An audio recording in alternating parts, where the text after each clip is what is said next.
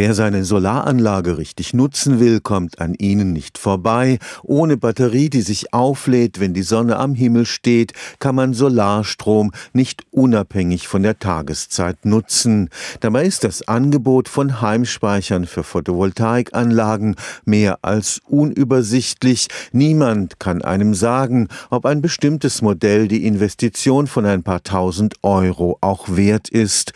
Mit dem Safety First Programm beginnt jetzt am Karlsruher Institut für Technologie ein groß angelegter Test von Heimspeichern für Solaranlagen. Mehr als 20 solcher Lithium-Ionen-Batterien für den Hausgebrauch werden bis 2018 einem Dauertest unterzogen.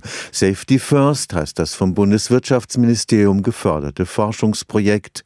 2013 gab es am KIT bereits einen stichprobenartigen Test, der erhebliche Sicherheitsmängel aufdeckte.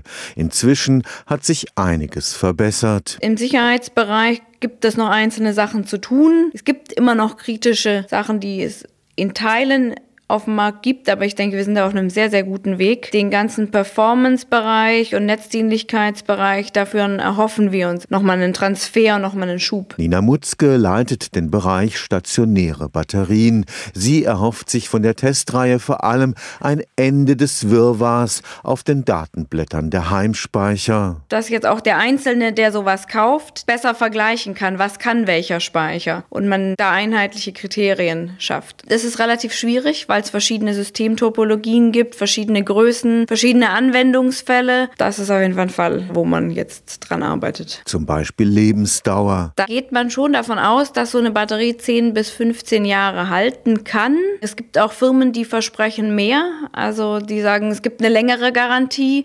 Da gibt es aber eben halt keine Speicher, die bisher 15 oder 20 oder auch 10 Jahre im Betrieb sind, Lithium-Ionen-Speicher, wo man tatsächlich sagen kann, so ist es. Und nicht bei allen Heimspeichern Speichern lohnt sich die Investition wirklich. Es sind nicht immer die günstigsten, die nachher wirtschaftlich sind, oder es sind auch nicht unbedingt die teuersten, die wirtschaftlich sind, sondern es sind im Prinzip die, die mit ihrer Performance und auch mit ihren Kosten dahin kommen, dass man in den wirtschaftlichen Bereich kommen kann. Je nach Anwendungsfall, da muss sich aber schon auch noch bei anderen einiges tun. Stefan Fuchs, Karlsruher Institut für Technologie.